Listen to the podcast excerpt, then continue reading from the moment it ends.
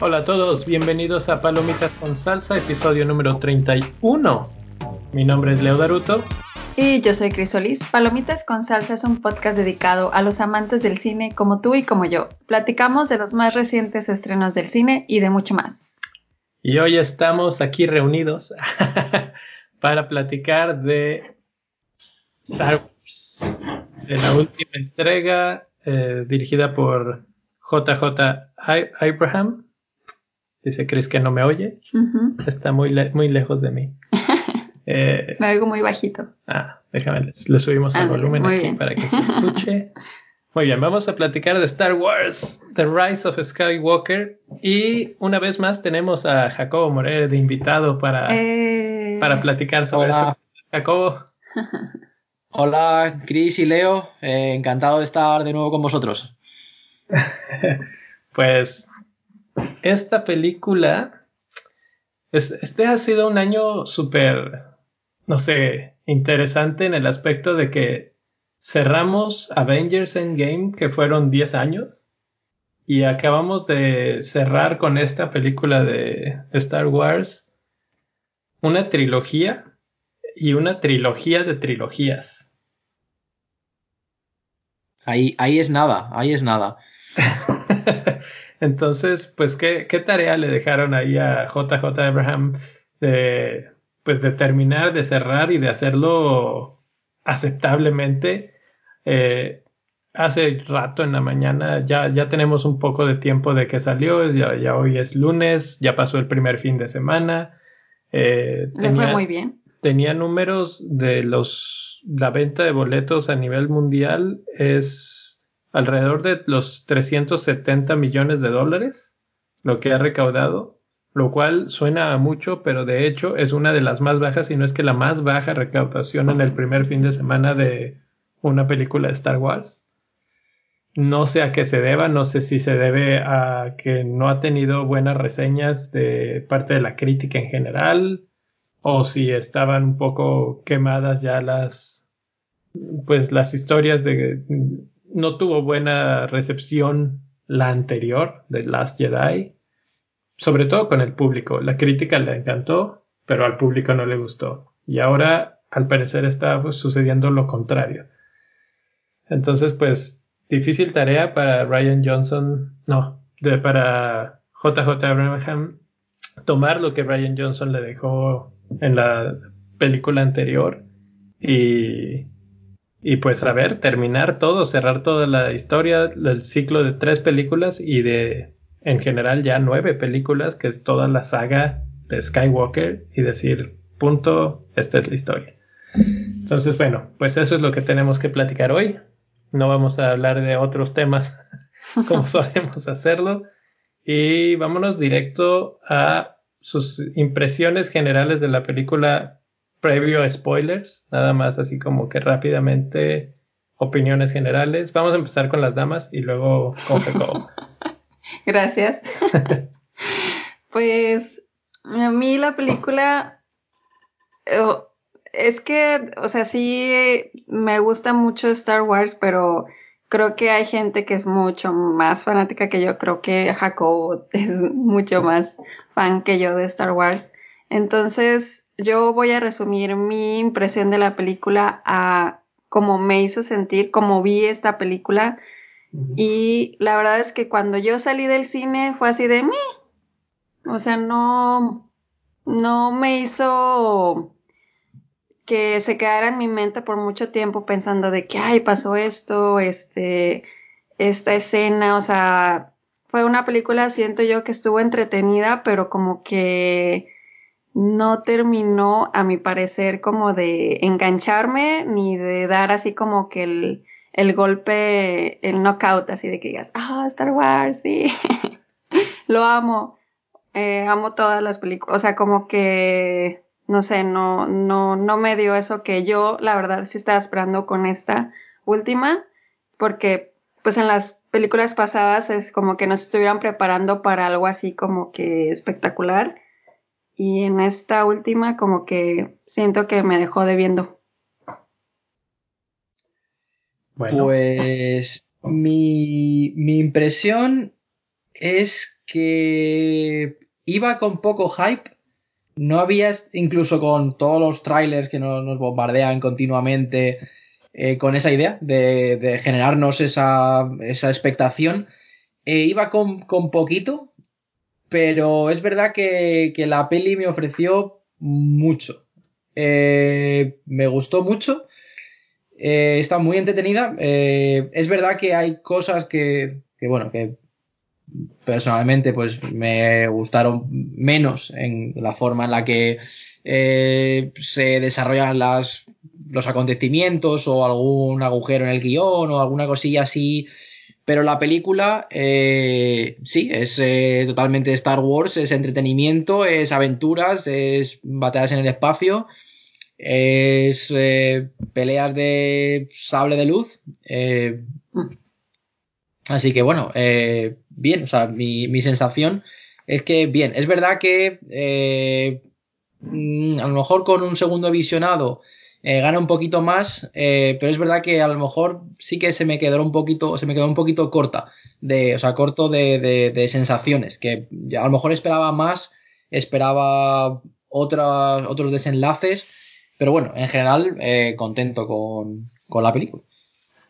Entonces, resumiendo, tenemos a Chris, que, que, no le llena emocionalmente. No me llena el ojo, exacto. No te llena el ojo. y a Jacobo, que pues sí lo deja satisfecho con una, una entrega más, digamos. No es algo para volverse locos, pero... ¿Y tú? Yo tengo así como dos adjetivos para, para describirla. El primero es que es divertida como dice Jacobo, es una película que dura dos horas veinte minutos y no lo sientes, no, no hay, eh, platicábamos un poco antes de empezar a grabar, no es algo que te volte, voltees a ver el reloj así de, ay, a ver a qué hora se acaba esto. Cosa que, por ejemplo, te puede pasar con películas largas como la de Irishman que estábamos viendo el otro día que platicamos, que sí hay un momento en el que dices cuánto llevo y cuánto me falta. Eh, aquí no. Aquí vas, este, vas fluido, vas, estás, pues, hasta cierto punto divirtiéndote con los personajes que conoces, que ya llevas por lo menos en estas dos entregas y en algunas hasta más. O sea, que si, si Tripio, que si, etcétera, pues ahí están, los conoces y estás divirtiéndote con ellos. Estás de nuevo con tus amigos de Star Wars. Pero el otro adjetivo que yo le pondría a esta película es decepcionante. Y es que la verdad siento que toma muy pocos riesgos después de lo que Last Jedi eh, pues les dejó en la mesa. Porque aquí esta película tiene, tiene historia más allá de lo que es Star Wars como tal. Porque empieza en el episodio 7 con la dirección de JJ Abrahams y él tiene como una visión de, de Star Wars y es una visión muy clavada en lo viejo. El episodio 7 es una calca del episodio 4. Estamos como, como que agarra y dice, bueno, este, tenemos una estrella de la muerte, bueno, pues vamos a hacerla más grande. Y tenemos a unos rebeldes, bueno, pues ahí están los rebeldes. Y tenemos a un nuevo héroe, bueno, ahora la vamos a hacer mujer y ahora va a tener en lugar de Han Solo, va a tener a este. Casi, casi que replicó hombre por hombre, nada más cambió un poco para hacerlo un poco más acorde a la época, que, que si la diversidad, que si el poder femenino, etcétera. Pero ciertamente se parece mucho esta película la vuelve a hacer Abrahams eh, y hace lo mismo. Nos vuelve a regalar exactamente lo que ya conocemos y no expande más el universo de Star Wars. Volvemos a ver eh, mm, lo mismo, exactamente. No, puedo decir mucho más antes de entrar a spoilers, pero, pero no, no, no hace más con ello. Y en cambio en Las Jedi sí habíamos empezado a probar un poquitín lo que podía ser eh, el universo, sobre todo de que estábamos hablando de que Skywalker era una línea de sangre eh, muy importante pero de repente entra Rey y entran otros personajes por ahí que podían tener una fuerte conexión a la fuerza y no necesariamente eran Skywalker. Y eso quedaba en la mesa. Eso, eso, es una, eso es una de las cosas que eh, a mí me, me, han faltado. O, que en The Last Jedi eh, se, se, pone sobre la mesa. El, no tienes por qué ser de la familia Skywalker para que en este universo ser alguien. Eh, en la fuerza, digamos. Y de repente aquí se vuelve a Sota, Caballo y Rey. sí, o sea, no. Lo mismo. regreso a lo segurito, regreso a lo que a lo que a la gente le va a gustar, este, a los lugares comunes, etc. Entonces, desde ahí ya hay problemas. Ahora, tenemos eh, la película 7, la película 8, el episodio 8, en el que en el episodio 8 Ryan Johnson no solamente hizo lo que ya comenté, sino que también eh, partió el libreto y dijo, vamos a hacer cosas muy fuera de lo común. Por ejemplo, pues mató a Snoke. Entonces nos dejó sin villano. Y eso para, para el que entrara a la tercera tenía que tener un plan muy, muy interesante. Bueno, era muy interesante porque no teníamos idea de cómo iban a resolver ahora el conflicto sin un villano principal o si Kylo Ren se iba a volver el villano principal que habíamos tenido en otras ocasiones. Entonces eso quedaba así como, wow, ahora qué vamos a tener. Y bueno, pues eh, pasa lo que pasa en esta pero ese es un problema muy difícil de, sostener y lo que sucede aquí es que siento que tanto que, que así como un vaivén entre visiones entre los directores. El, director de las 7 tiene una visión mucho más, eh, ¿cómo se podría decir? Eh, cercana a la versión original. No me voy a salir de, de la mitología, no me voy a salir del libreto. Ryan Johnson se diverge bastante de esa visión. Y en la 8, en la 9, perdón, volvemos a regresar a la visión original del episodio 7. Entonces, al hacer eso, básicamente estamos como medio negando la 7. La 7, 8. Perdón, la 8, la 8. Estoy totalmente revuelto con los nombres. eh, The Last Jedi. Eh, y y ese creo que es el, el verdadero talón de Aquiles de esta película, que constantemente está borrando o deshaciendo cosas que aprendimos en la entrega anterior.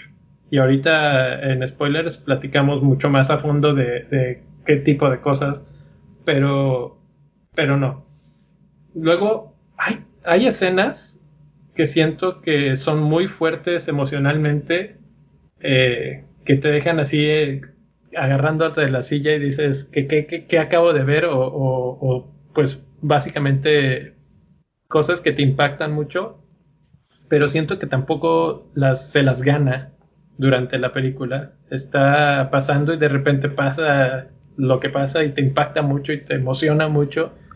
Pues que pasa como muy rápido, así como pues, que... Pues no sé si muy rápido, o como que no te da así como tiempo de digerirlo. Pues no, más bien como que siento que no, no se las gana. O sea, llegan a eso así de la nada y dicen, ah, por, este, por cierto, esto va a pasar.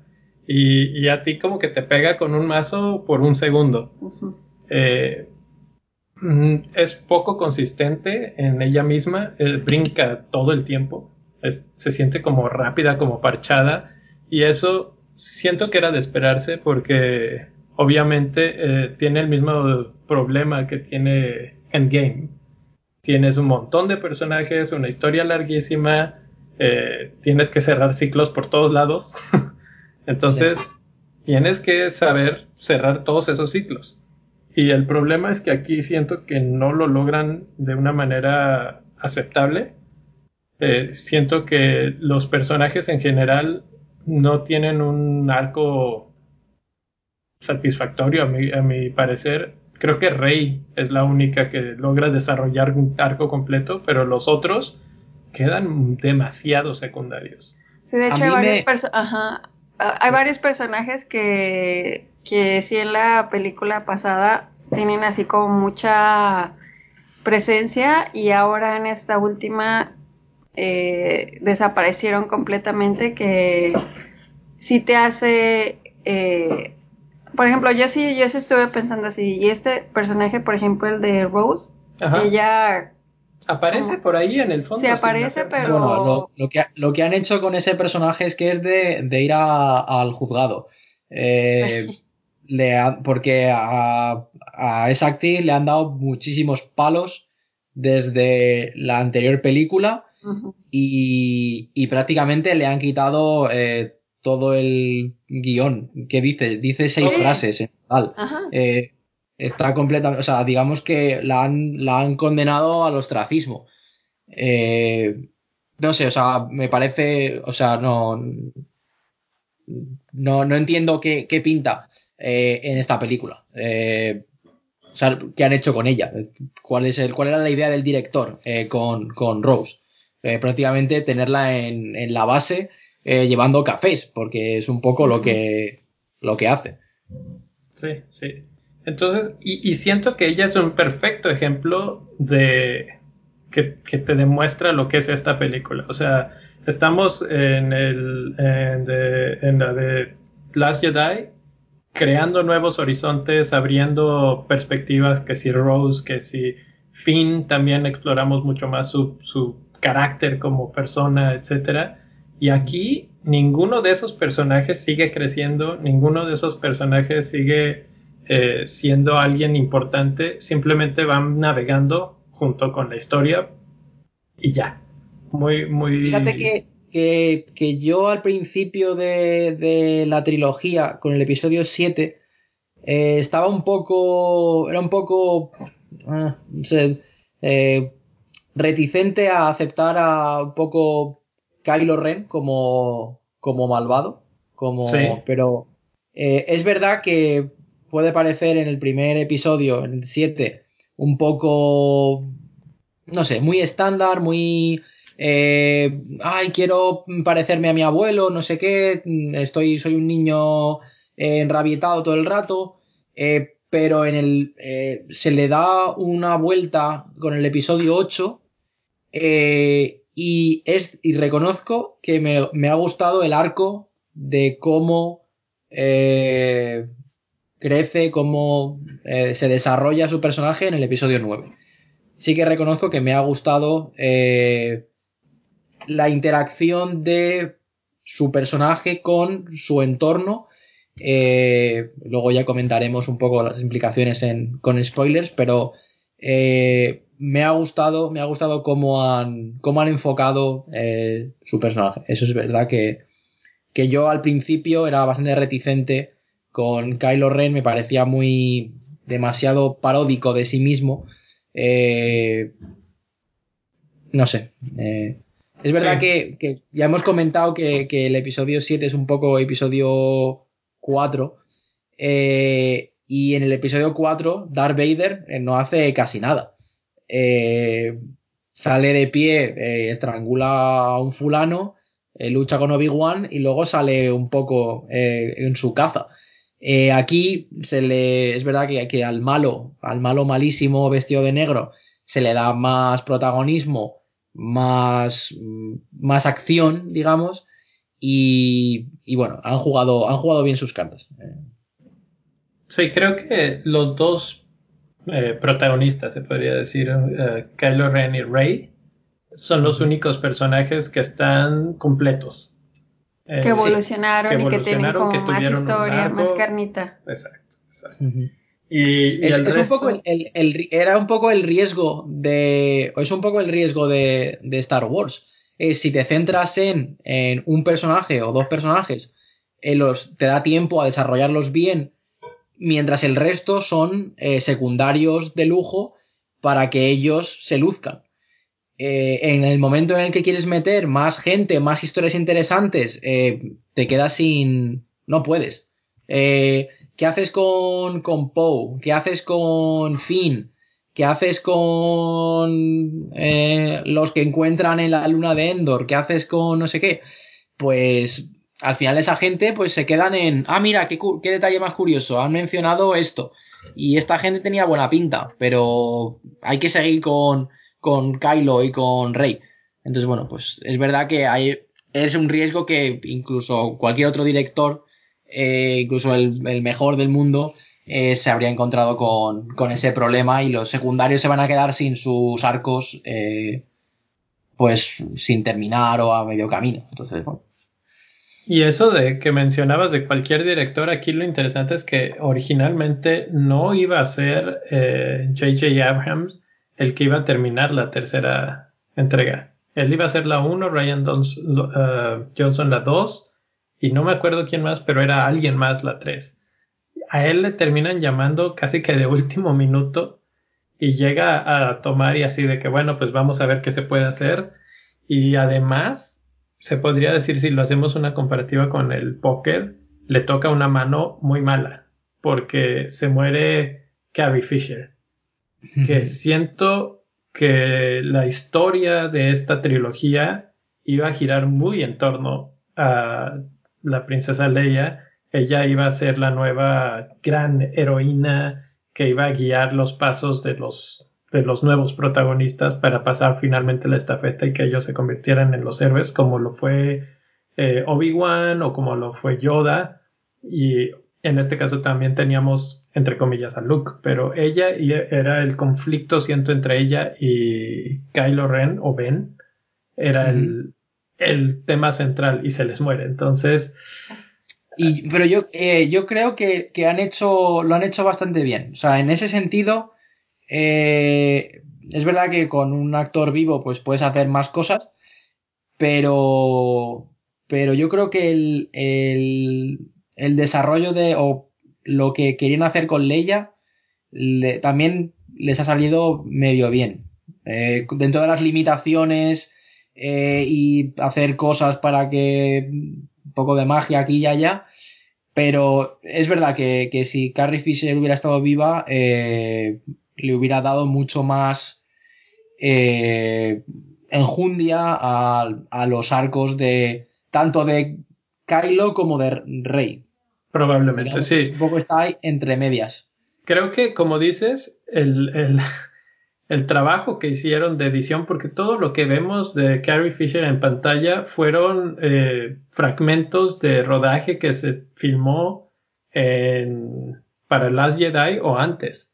Y lo supieron aprovechar de una manera súper inteligente, de tal manera que eh, pues tienes que fijarte mucho y que estar así como que de, plano verla un par de veces para encontrar ahí los, los fragmentos que no tienen sentido, pero la verdad es que se siente fluido. más o menos bien, o sea, no, no hay problema. Entonces ahí pues uno de los aciertos, digamos, de la, de la película. En el aspecto eh, de lo demás, pues a mí me parece como ya decía, eh, divertida, pero además, como toda Star Wars, eh, súper buena en el aspecto de la producción y de lo espectacular y de lo grandioso. Sí, o sea, eso, eso desde luego, eso, eso está como más, y, más si añades a JJ Abrams, es decir, eh, espectacular y JJ Abrams suelen ir bastante de la mano.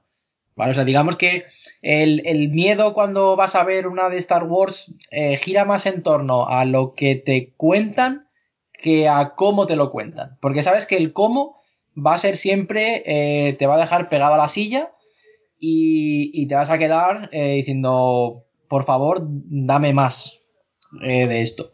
Luego podrás decir que, este giro de guion aquí es muy raro o esto no te convence, pero la espectacularidad la lleva de serie.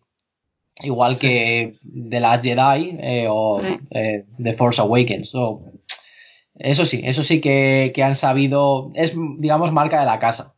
Luego ya podremos discutir si, nos gusta más o menos eh, el guion, pero.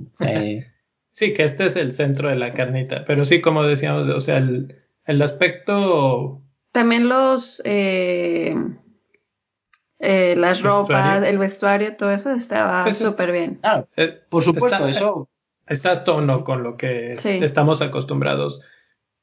Obviamente, ya como, como pues también la parte de la banda sonora, también muy, muy bien. O sea, yo... a, John Williams es que no le puedes poner ninguna pega. Eh, la película puede ser eh, más floja, pero John Williams siempre cumple y, y, te deja incluso, aunque esto que es lo que está ocurriendo no te... Mm, pero es John Williams y, y te lo sube, te lo sube todo. Entonces, eh, es verdad que eso y eh, eh, paisaje, paisajes, vestuario, todo eso es muy Star Wars. Es decir, algo que, que en las nueve películas John Williams y, y, conocer un poco el universo, planetas distintos, culturas distintas, eh, escenarios distintos, o sea, todo eso lo, lo, cumple, o sea, eso es, es puro Star Wars.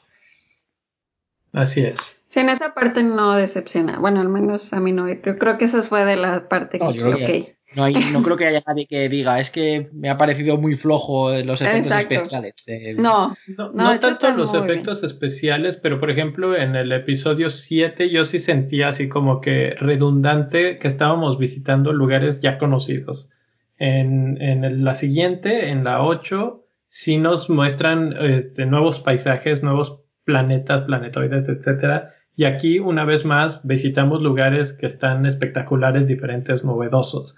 Y esa es una de las pues cosas que nos da siempre Star Wars, así que siempre te está mostrando una galaxia o un universo gigantesco en el que siempre hay un nuevo lugar por conocer y que y por lo menos aquí distintas eh...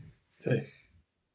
aunque en esta sí aunque sí visitamos nuevos lugares también recurrimos a los lugares que ya conocemos entonces, este, hay, hay la escena de eh, Rey parada con el fondo de las dos lunas y es la escena que como fan te gusta ver. Es sí, así como, eso ah, también sentí mucho en esta película, como que era de que, ok, eh, ¿qué les va a gustar así muchísimo a, a, los fans? Así como que muchas cosas se veían así. Obviamente, pues. Sí, tiene, sea, un poquito, tiene un poquito de, de fanservice, tiene un poquito de. Sé que a los la gente de fanservice. Y se, no, es que sí claro, se siente eso, así como es... que, a ver, ponte así porque así lo tienen en su mente y porque, o sea, como que creo que esa parte tampoco, o sea, fue como de lo que me gustó, o sea, está padre, pero no, eh, como que se veía así para que los fans no se enojen, para que no digan que no les dimos sí, esto. Para, para contentar o sea, a la gente que te va a criticar. Eh, Exactamente. Pero luego al, al, final lo que, lo que la gente tiene que aprender es a salir un poco de, de, su zona de confort y que, bueno, pues oye, te van a contar una historia. Eh, y bueno. Aunque si también me pongo a pensar, o sea, los fans de Star Wars, como que siento que también son como muy leales. O sea, imagínate, o sea, esta ya es la novena película, entonces así como que ya esperas ver muchas cosas así. Y si no te dan algo, pues obviamente, o sea, como que sí está difícil también darle gusto a los fans. Entonces, bueno, pero es que, o sea, estamos hablando de eh, los fans de Star Wars, entre comillas, eh, gente que vio la primera trilogía eh, cuando era adolescente, ahora tienen 50 años. Eh, no me valen como referente de lo que puede gustarle a, a una generación que tienen ahora 13 años. O sea, no, no me valen, no me valen. Eso también oye, es cierto. Ajá, como entonces, que esa adaptación ahora a esta nueva generación, así como que darles claro, otra entonces, cosa, darles una... Es verdad que, oye, los, los tiempos cambian y las generaciones de ahora pues eh, también quieren tener su, su Star Wars para ellos y que ellos se sientan identificados y que digan, mira, eh, a lo mejor dentro de 20 años con tres trilogías más, pues ellos podrán decir, ah, no, no, pues la, nuestra trilogía, la 7, 8, 9, era mucho mejor que la eh, 10, 11 y 12 o que la 13, 14 y 15, ¿sabes? Entonces, sí, claro. pues eh, esto es así, o sea, porque va a haber más trilogías, vamos, esto... Eh... Esto va a dar para más, la verdad. O pero sea... vamos, esto... Sí, básicamente eh, yo diría poner en contexto esta trilogía es básicamente lo que acaban de decir ustedes dos. Esta trilogía existe para que la nueva generación tenga su propia versión de Star Wars y es muy parecida a la original, pero con personajes actualizados, con escenas actualizadas, mundos actualizados, pero muy parecida. O sea, es, es cierto, eso eh, reconozco que eso es lo que eh, más me, mm, me chirría de la que podían haber hecho algo completamente nuevo. Fíjate eh, la, los episodios 1, 2 y 3 eh, son completamente eh, locos y completamente distintos a la eh, a lo que estábamos acostumbrados a ver después del episodio 4, 5 y 6. Entonces, pues eh, a mí no me molesta en absoluto que el episodio 7, 8 y 9 eh, pues los directores digan, pues mira, que ya hemos visto una estrella de la muerte, pues, pues venga, hemos visto dos, ¿qué cojones? Eh, pues vamos a hacer una cosa distinta. Vamos a hacer esto, tal, no sé qué, eh, que vale, que vamos a mantener a los Skywalker como, como los únicos que parten el bacalao. Bueno, pues venga, eh, los cambios poco a poco. Pero eh, dame cosas nuevas, dame nuevos escenarios, nuevas tramas, nuevas formas de desarrollar esas tramas, que no sean eh, re- rescato a alguien del desierto de forma accidental y hay que destruir una mm, Una nave planeta o una- un planeta, una, una nave mataplanetas. Es Claro, como- entonces, bueno, es un poco la, la única crítica así del, de la trilogía, pero el resto, que los personajes sean eh, mujeres como protagonistas, que haya representación de personas de, de color, latinos, eh, asiáticos, eh, eh, fantástico, incluso que haya personajes que que no sean abiertamente heterosexuales. Que haya una cierta, bueno, pues, oye, que lo que hay entre Finn y Poe, pues oye, que cada uno saque sus conclusiones.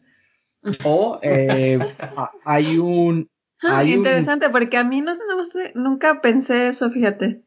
Bueno, Pero porque, eh, claro, eh, es que si, si ahora que cosa- lo dices, La cosa es que eh, cuando, cuando lo normalizas, pues no te resulta raro. Es decir, pues que dos hombres eh, flirten o que tengan algo, que hay una cierta, bueno, a- algo más que amistad, pues, pues oye, eh, no pasa nada, eh, a tope con ello. Y eh, hay un momento que hay eh, dos mujeres se besan, eh, pues, pues oye, pues es que es lo que hay. Eh, ¿Qué le vamos a hacer? Eh, si no te gusta, pues no mires. bueno, yo también estoy de acuerdo en esa parte, como que ahora esta nueva trilogía pues presenta esta, esta diversidad, eh, gente de diferentes tonos de piel, eh, como dices, o sea, todo esto de, estas como ventanillas a, a, a, hacer otra cosa más que heterosexual, o sea, como que eso está padre y adaptado a las nuevas... Es una, una trilogía que es hija de, de su tiempo, que es, pues oye, pues que hay eh, cambios en la sociedad, que pues esto es él y es lo que hay. Y, y, bueno, pues está bien que, que sobre todo una superproducción lo ponga encima de la mesa sin ningún tipo de reparo. También hay otra cosa que me gusta que es que la protagonista esté rey, o sea, en lugar de ser como como la, la escogida, ahora ella es como que está buscando más bien quién es ella. O sea, como que también esto fue mucho como que ella está buscando eh, pues sus orígenes, este, o sea, como que mis papás, quiénes son o lo que sea. Este, entonces, como que esa parte también me gusta de, de esta trilogía. Bueno, pues me parece que ya en el aspecto de no hablar con, con más allá de spo- sin spoilers, eh, lo hemos medio agotado. Eh, y tenemos tanto, tanto que desmenuzar ya yendo a los específicos que vamos a empezar, eh, si les parece bien. Entonces vamos a spoilers a partir de ahora. Y vamos a empezar los spoilers después de haber escuchado un fragmento del, del trailer de la película eh, con las cosas que más les gustaron, escenas que más les gustaron o conceptos que más les gustaron de esta nueva entrega. Eh, no sé si quieres, Chris, empezar tú. Empieza, Jacob. Sí. Ah, yo. Tiene que pensar un Te segundo. tengo que pensar. Ah, vale. Eh, cosas que cosas que me han gustado. Eh, pues es verdad que hay muchas cosas que me han gustado. Eh, me quedé muy sorprendido eh, de que me gustaron muchas cosas en plan, ah, pues esto, esto.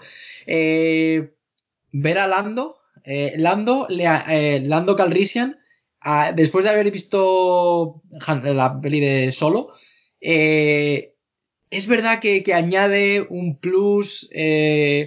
pues no sé, como muy funky, como muy... Eh, no sé, me, me, gusta, me gusta el, el, el ritmo que, que, añade, el que aparezca Lando, eh, tanto en el planeta desértico que no sé cómo se llama, como después eh, pilotando el, el halcón. Entonces, eso es una cosa que, eso, bueno, llámalo fanservice, pero yo, yo ahí en ese, en ese punto sí que reconozco que pues ya era hora, después de haber sacado a Luke, Leia y Han, eh, pues nos trajerais también eh, a, a, Lando. Lo que siempre disfruto yo son las batallas de, de, naves, que es un poco lo que a mí me gusta de Star Wars, más que los Jedi, que parecen eh, un montón de, de monjes eh, mojigatos, pero a mí lo que me gusta son las naves y el piu piu de, de las naves. Y eso, pues eh, bien, siempre espectacular. Eh, nuevas naves, eh, no sé, eso siempre correcto, muy correcto. Y por supuesto, me gustó mucho, mucho, mucho el arco de redención de Kylo Ren. A ver, pero antes, antes, de que vayamos hacia Kylo Ren, va, déjame, me regreso un segundito sí, a lo sí. de Lando. Eh, perdón, eh, que... me he centrado en lo que me ha gustado y... No, sí, vamos, vamos siguiendo. Nada más tengo una duda. Cuando lo presentan, ¿tú cómo tomaste el, la forma en la que lo presentan en que hacen que Citripio les diga a los demás, este es Kylo, no, Kylo, ese es el Lando. Lando y este y los demás lo voltean a ver como diciendo sabemos quién es él no sé si es para los que no sabemos digamos eh, la, las nuevas generaciones así como muy en tu cara para que no se te vaya a ir la onda de quién es este nuevo personaje que no hayas visto. Eh, yo creo que esa, esa escena eh, es un poco eh, una repetición o un recuerdo de en el episodio 7 cuando eh, Han les dice que todo lo que cuando se encuentran Rey y Finn con Han y le preguntan, ay, ¿esto es cierto? Y Han les dice, sí, sí, todo, todo es verdad. Pues eh, los, los chavales, eh, Finn y Rey, conocen esto, eh, todos estos personajes por, por leyendas.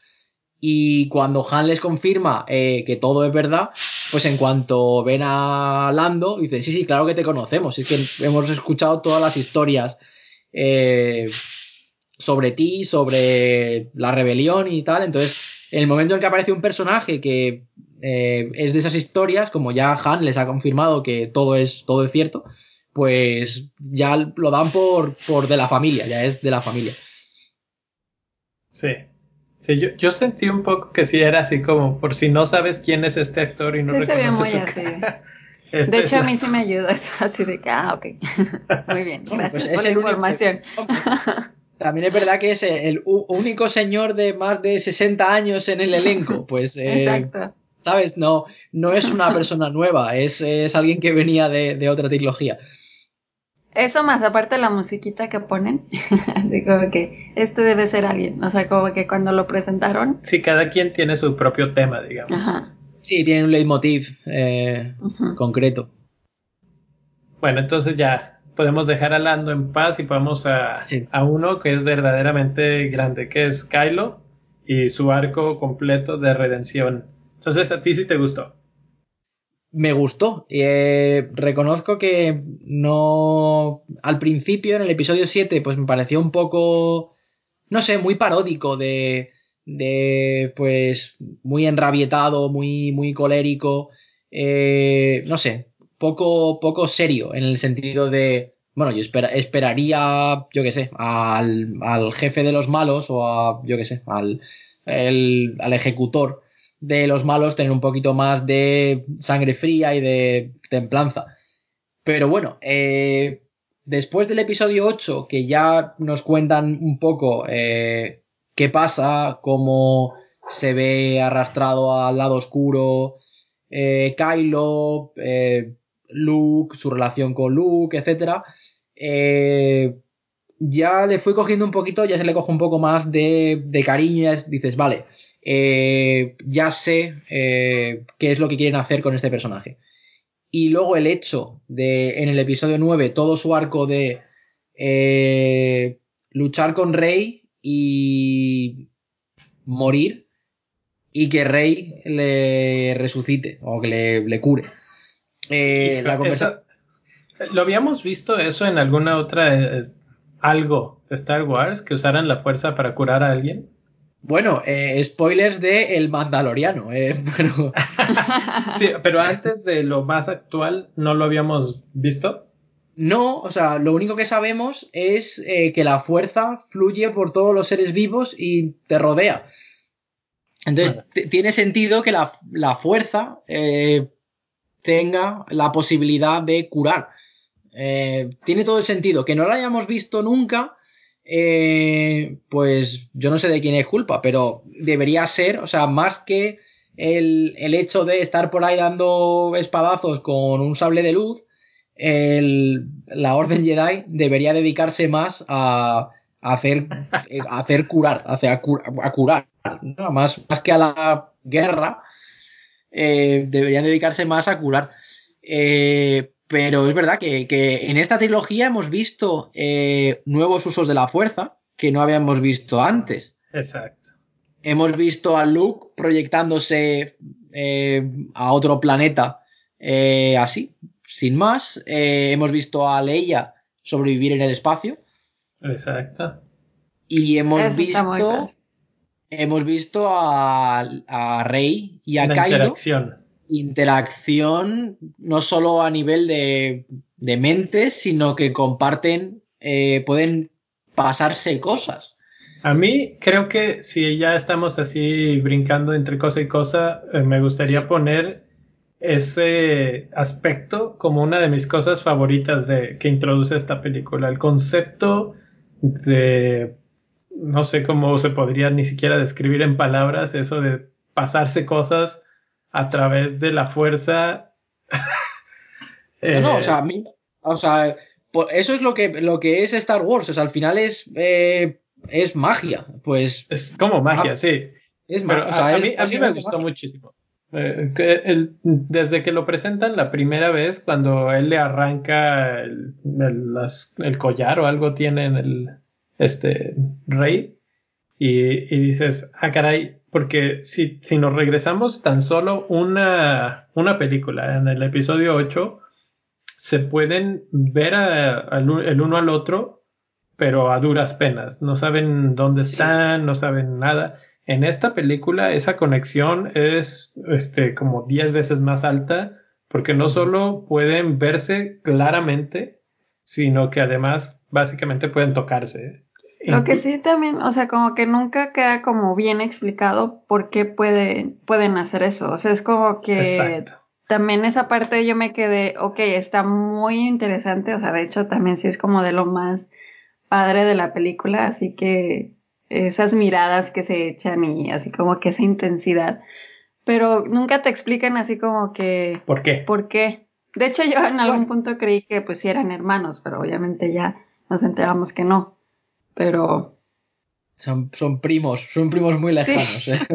Pues no, no realmente. Es que esa es la cuestión. O sea, esta película, una vez más, pierde la oportunidad. Te plantea esa situación, está jugando con ella constantemente, incluso la va creciendo y, dices, no, bueno, aquí hay algo. Si ya se pueden conectar de esa manera, es que hay algo muy fuerte, un lazo muy fuerte. Y, y la película eh, o, la trilogía en general, no sé si fue un acierto o un error el haber eh, puesto la identidad de, Rey como un misterio a resolver a, través de la trilogía. Entonces tú no sabes de quién es hija o de dónde viene. Pero es que eso, en el episodio 8, lo quitamos de encima de la mesa. Eh, de eso, eh, Ryan Johnson lo dice, pues tus padres no son importantes, tú no eres, tú eres una cualquiera. Exacto, y eso es el principal pecado de esta película. Creo que eso lo había hecho ya excelentemente bien, ya, eh, está. Eso, eso generaba algo súper emocionante para, para, Star Wars, para el universo de Star Wars, porque quiere decir que unos, unos don nadie podían tener una hija que era súper poderosa, que tenía una conexión muy, muy especial con la fuerza, etcétera y demuestra una vez más, y, y, eso es lo que me hace en cierta forma ponerme muy triste acerca de esta nueva película, es que ella termina siendo la heroína y termina teniendo toda la fuerza que ella tiene, no por ella misma, no porque creció con su fuerza, etcétera, sino porque terminó siendo la nieta de alguien y de alguien de un macho. Y entonces eso como que dices, ah, tan bien que íbamos, tan bien que íbamos con, con todo lo que se había establecido en, en, las, en las películas anteriores y de repente en esta le dan borrón y cuenta nueva y muy sencillo. Se explica que toda tu fuerza viene porque tu abuelo es era eso, ir a lo fácil, ir a la, eh, a la explicación, a volver al, al, al, libro y decir, a ver, ¿cómo se hace esto? Ah, pues esta tiene que ser eh, nieta de Palpatine. Pues venga, ala, ya está. Eh...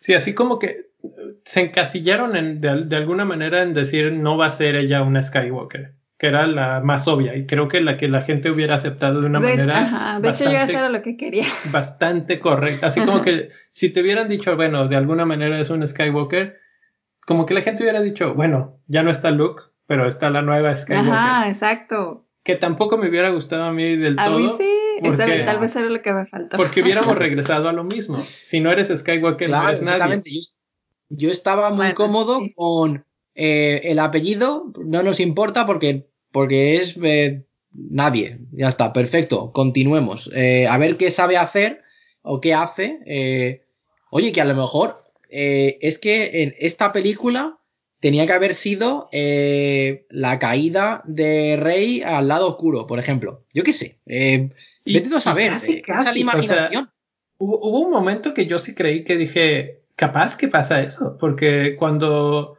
cuando pasa una de las escenas que más odié de esta película, que es cuando derriba la nave donde va, entre comillas, donde va Chewbacca, y este, y, y lo hace con los rayos que le sale de la mano. Eh, en ese momento como que te es la pista principal para saber de quién es pariente. y, sí, pero y bueno, entonces, eh, es, sí, o sea, a, mí, a, mí, esa escena me, me, gustó mucho porque, porque te deja eso, te da el pie para que ella caiga al lado oscuro, te da el, el, esa cosa de he cometido un error o he matado a alguien sin querer, eh, ya estás un pasito más dentro del lado oscuro. Sí, sí. Eh, y oye, que está muy bien que mates un personaje así, pum, de repente, a los, a los 30 minutos de película. Eh, Hola, ha muerto No, Chewbacca? no estaba bien. Yo a veces me cayó súper gordo que, que mataran no, a, o sea, a si hubiera muerto Chewbacca, hubieras dicho, hijo, pero además la película es, siento cobarde con ella misma porque a los dos minutos deshacen lo que acaban de hacer. O sea, en sí, les dio miedo, les dio miedo sí, No, no sé, yo creo que simplemente, y ahí es donde es mi problema con esa escena, es que lo tengo aquí. Eh, simplemente siento que es como una jugarreta para hacerte sentir a ti como espectador algo, para jugar con tus emociones. Así de que, sí. ah, voy a, voy a hacerte creer que Chewbacca está muerto y tú estás así como de no. Eh, eh, es, muy, es muy feo, es muy triste. Y para que en menos de cinco minutos Chewbacca no esté muerto. Y entonces dices, ah, Sí, a mí no me gusta, la verdad, que jugaran así con tus sentimientos la, la, y, y, también como que qué necesidad había. La de, forma de manejarlo, de más hacerlo que nada. así. Entonces, pero efectivamente es una escena pivote para, para el contexto de entender que ella está muy cerca del lado oscuro y una vez más es una especie como de, de, de espejo de lo que era Luke, porque pues Luke es hijo del malo malote de la saga anterior o de la original. Ella es nieta de Palpatine. Entonces volvemos a la misma, recorrimos exactamente a las mismas, este, al librito, como dice Jacobo. Vamos a hacerla que es la que está más, es la más fuerte en el lado de la luz, pero también está muy cerca del lado oscuro porque pues su sangre así la lleva y hay un llamado al lado oscuro y creo que en ella sí se deja ver, hay mucha, mucha furia que se deja ver en las películas. Entonces si sientes que en cualquier momento de repente dice, bueno, pues ya, este era mi destino. que hubiera sido un cambio brutal, pero... Sí, de hecho, eh, actúa un poco igual que, que actúa Luke con, con Yoda en, el episodio 6. Eh, Yoda le dice que, que, no vaya, que no vaya a luchar con, con Darth Vader. Y Luke dice, sí, sí, sí, que voy. O en el episodio 5 dice, tengo que ir a rescatar a mis amigos. No, no, no vayas. nadie hace ni puto caso a los maestros. Y en este caso, eh, Leia, me, me, gusta mucho que Leia eh, haya sido la persona encargada del entrenamiento de Rey. Eh, y, que, y que se vea en la película que Leia entrenó con Luke y que las implicaciones de ese, de ese entrenamiento, del el camino de Leia como Jedi y que se vea que Leia es una gran Jedi eh, y que eso eh, vaya relacionado con el, el camino que toma eh, Kylo Ren. Porque, bueno, se ve, se ve que, que Leia, Leia sabe lo que va a ocurrir con su, con su hijo. Y en vez, en vez de, de hacer algo, ella, digamos que es como es una estratega, como es una, como es una general, va siempre tres pasos por delante de todos, sabe un poco que, que el destino de su hijo es un poco el, el, que traerá un poco de equilibrio a la fuerza, a la antigua usanza. Entonces, eh, ese uso de Leia eh, me gustó, me gustó mucho ese, ese homenaje de decir, bueno, es que además de General Organa, es eh, una Jedi de tomo y lomo. Entonces, bien. Así es. También otra escena que también se me hizo así como que fuera de contexto es el beso entre... Ah, pero, pero es de las cosas que te gustaron. No. Porque ahorita nos vamos a mover a las, cosas que no nos gustaron y nos vamos a aventar. Ah, pues, pues empieza, a, las quejas. Empezamos con eso. Empieza por eso, Chris. sí, o sea que me, como ah. que está fuera de contexto. Bueno. Eso de, del beso entre Rey y, Ben, o Kylo Ren. Como que. ya es ben. En ese momento ya es Ben, exactamente. Entonces, ¿por qué?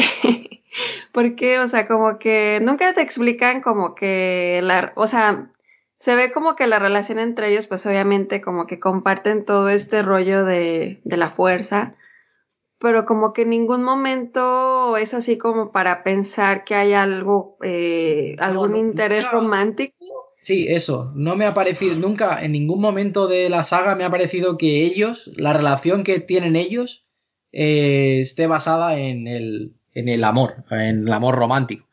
Eh, es más basada en, en sentimientos un poco de, de abandono. Los dos han sido abandonados eh, o se sienten abandonados. Eh, o Ben se siente abandonado y eh, Rey ha sido técnicamente abandonado. Entonces, eso es un poco lo que. su punto en común. Entonces, a partir de ahí crecen sus, sus sentimientos como. Pero nunca, nunca como. Ay, acabemos siendo novios. Nunca, no. No, no. eso no. Nunca se, nunca se planteó esa tensión de amor eh, platónico, sensual, de ese tipo de cosas. Mm, no, no se veía ni de dónde venía nada. Incluso si me apuras, el que sí se veía por ahí era Finn. Y a Finn lo dejan colgado por ahí sin nada de nada. Eh, totalmente o sea, ni tampoco con una, desarrollan. Ni con una ni con otra. Ni con otra. Ni con una ni con otra, exacto, porque sí, así como que básicamente. Y eso es lo que comentaba hace rato. Que tienen ese problema de que los personajes no los desarrollan, no llegan a una conclusión y todas sus líneas del personaje eh, se van desmoronando. Entonces, lo único que les queda es Kylo y ella. Y finalmente deciden caer en el cliché más grande que es que se enamoren y que, que, pues no sé, que se den el beso, que creo que si se hubieran abrazado o alguna cosa así, perfecto. Eso sí se me hizo muy Disney, así como que clásico de, película de Disney. Que la, Marca de la casa. Ajá, que la salva y él está como muriendo en los brazos y, y el beso y ya. Entonces como que eso también fue así de, mm, ok. Sí, eso es un... eh. No sé, eso son cosas que, que- que se pueden haber evitado. eh, no hacía falta. No era necesario, no aporta nada al desarrollo de los personajes. eh, cuando esa escena eh, es muy, muy grande. Eh, si quitas ese beso, Exactamente. eh, uno ha salvado a la otro y, y de repente eh, la otra eh, muere y, y- y Ben hace eh, lo que al principio de la película nadie iba a imaginar ser capaz de hacer un Lord del Sith, que es salvar a, a la otra persona. Es decir, Kylo se redime completamente en- siendo Ben y muere siendo Ben y es un poco el, eh, la moraleja de, de Star Wars, que es eh, que los malos, bueno, los malos, eh, depende de qué familia seas, si eres malo, pues solamente es por un tiempo, por un par de películas nada más. O sea que... Y precisamente también antes, o sea, como de todo esto del beso, hay una escena que me gustó, digo, ya combinando lo que No, gusta, gusta. lo que no gustó y no gustó es cuando le pasa la eh, pues cómo se La llama espada. La espada. la espada sí Eh, o sea por esa por esa misma como fuerza y La conexión. la conexión eso está muy padre así cuando le da Eso la, me- me- la espada eso está- que- estuvo genial ajá No, no sé si esto se habrá visto en, en lo que llaman en el, el antiguo canon o en Legends o lo que sea, pero me parece que está muy bien, que es un, un uso de la fuerza eh, que no habíamos visto nunca y que todo lo que sea nuevo y que sea diferente, que no sea lo típico de, mira, levanto una piedra con, con la mente. eh, pues es, está bien decir, oye, que, está, que es muy útil levantar, sacar un, un X-Wing del, del agua, eh, está muy bien, está muy bien, eh, pero también mola lo de pasar cosas a través del espacio. eh, es- está muy bien. Eh, la verdad es que hay que reconocer que, que esas cosillas sí que, sí que molan y, y le dan un, un toque muy Star Wars y muy, y diferente muy padre. Ah, muy Ajá. padre, sí. Bueno, ¿alguna otra cosa favorita de esta? Mm, no sé, eh, lo de siempre, los, los secundarios eh, que salen tres segundos, como los caballeros de Ren, Ajá. que esta vez los hemos visto un poco más en acción. Se, se ven, yo creo que en algún flashback en el episodio 7 y en el episodio 8. Y aquí los hemos visto un poco ya, eh, pues eso, ah, haciendo un poco de, de los minions de, de Kylo Ren y luego luchando con, con él. eh, y está, lo, lo típico que tiene Star Wars es eso, que tiene tres protagonistas que tienen mucho desarrollo y mucha escena, y luego tiene un montón de secundarios y de gente que sale tres segundos eh, al fondo del plano, que, que mola mucho porque tienen diseños muy espectaculares y, y posiblemente un, un trasfondo o una historia también muy interesante, pero bueno, eh, solamente hay dos horas y veinte de película, entonces, Porque quisieron, porque quisieron. Porque pueden haber hecho 10 horas. A mí hay eh, varias cosas que me gustaron. Una que quisiera mencionar es, eh, pues ya habíamos mencionado el diseño de producción de la- la- la- el aspecto visual de la película, pero en particular hay un par de escenas que, que me gustan mucho, que es donde hacen contrastes entre lo grande y lo pequeño. Eh, generalmente eh, utilizan a uno de los dos primer- principales, o a Kylo o a Rey, y casi siempre están parados junto a una estructura monolítica gigantesca, así como eh, la, la película empieza desde el momento uno con Kylo buscando a Palpatine y entra en este lugar en donde Palpatine está pues escondido, no sé, eh, y, y te da una sensación de, enormidad el, lugar, la cueva esta en la que está, y, y él se ve pequeñito. Y eso lo vemos en repetidas ocasiones. Ahí cuando Rey llega, también este, entra como por una ranurita por debajo de una piedra y, el, la piedra esta es gigantesca y ella pequeñita, pequeñita y va caminando y la ves perdida en meterse ahí. Entonces esos contrastes eh, me parecieron súper interesantes. Hay muchas veces, o por lo menos un par de veces, que la toma es aérea y hacia abajo, cuando ella está como entrando entre, eh, en una ranura en la pared y va caminando y entonces eso te da ese aspecto de, de, espacio y de grandeza del lugar en el que está entrando. Me, me parecieron súper bien logradas esas, esas escenas. Y la otra escena que me gustó mucho también visualmente fue eh, en la que Rey eh, se encara frente a frente con Kylo, que él la va a investir con, la, con su nave y que ella la brinca y le corta el, básicamente el ala a la, a la, nave de Kylo Ren. Esa escena, pues está en el póster, está en los trailers, eh, más o menos, porque la ves corriendo, etcétera, con el sable láser abierto, prendido. Pero, pero esa escena también a mí se me hizo así como que de las mejor logradas visualmente, de esas que se te quedan grabadas en la mente. Eh, si nos vamos, por ejemplo, a la película anterior, una de esas escenas que se te quedan grabadas en la mente es cuando están en la batalla final que salen los eh, gliders y que van raspando la arena y que quedan como trazos rojos. sí, el, el, el, rojo es un poco el color de esta trilogía. Eh, todo el. Cuando el mal está cerca, el rojo está en todas partes. Así es. Sobre todo en la, en la 8. En, en esta, un poco menos, pero lo ves. Pero está en la ropa de Palpatine, se ve que lleva un, una camisa o algo debajo de la túnica que es rojo. Y además se ve se ve rojo. Aunque el resto de la escena sea muy oscuro, eh, eso se ve rojo. Así es. Y sí, sí, el, famoso rojo. Entonces, el, uso de los tonos, el uso de los contrastes entre lo grande y lo pequeño, lo oscuro y lo rojo, vamos a decir, eh, me, gustó bastante. Ese, ese dos tipos de cosas que, creo que fueron de las que más rescato de, la película.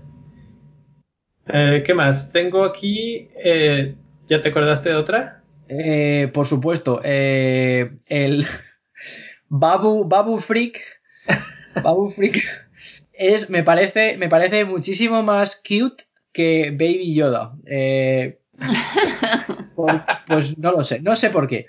Pero me parece que, que su que su acento de, de ruso enfadado o de no sé es, es una sensación que, que, cuando lo vi dije que me enamoro. Eh, quiero un Babu Freak en lugar de un Baby Yoda para, para cuidar. Por supuesto. Sabe hacer más cosas que Baby Yoda. Baby Yoda no hace nada. Eh, bueno, es que es Baby, es Baby.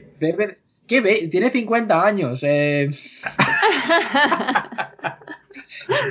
Ah, sí, la verdad, la verdad, es que justo antes de empezar a, grabar estábamos viendo Mandalorian y y Chris todo el tiempo se la pasaba. Ah, ah". Es que es imposible no hacer. Oh, cada vez que, está, sale, que mueve las manitas y que está todo así. Eh, Como que por eso lo hacen, para que estés todo el rato enamorado. Para venderte, para venderte muñecos. De hecho, sí, yo quiero un muñeco de Baby Yoda. Correcto. Chris ya está, ya, eh, ella ya está vendida ahí con eso. Eh, Pero eso sí me, es, cierto que, o sea, aparte de, la, de, la, broma de que sí que me gustó Babu Freak, eh, el arco también de, de C3PO, de, bueno, yo sé leer, sé leer lenguaje de los Sith, pero tengo prohibido eh, hablarlo, o sea, deciros lo que es, o sea, lo, lo, puedo traducir, pero no os lo puedo contar porque, eh, por lo que sea, porque Palpatine cuando llega al poder, eh, prohíbe en el imperio eh, el, que la gente sepa eh, nada sobre los Sith. Entonces eso se transmite en, los droides de protocolo y, y luego el, todo lo, gracioso que es que empieza de cero y que Babu Freak sea su mejor amigo. Entonces... Sí, es el que más tiempo tengo de conocer. Claro, es, oye, que es de toda la vida, de toda la vida. sí, la verdad es que en esta me gustó Citripio otra vez. Eh, como siempre, él es muy gracioso y una vez más creo que lo utilizaron bastante bien. Entonces, de los mejores, digamos, de los secundarios en, en, el aspecto largo de la película. Sí, tiene, tiene eso un poco el, el, recurso de eh, el, la broma un poco eh, para romper un poco el, el drama alrededor, ¿no? Eh, siempre viene bien que C3PO pues eh, tenga la empatía de, de un trozo de ladrillo, eh, que él lo entienda todo de forma literal y que no entienda absolutamente a los, humanos. Es, es maravilloso, es maravilloso. También el nuevo droide, este... El que... El de... El que tiene una llantita nada el más. El de cero se llama. Una cabeza como un cono.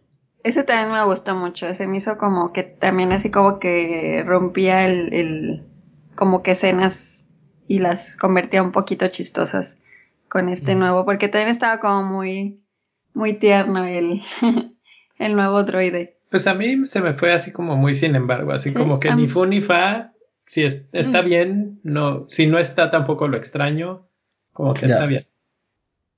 Eh, a mí otra, otro aspecto de mis favoritos de esta, de esta entrega es el concepto del escape a la velocidad de la luz eh, y lo que esto representa.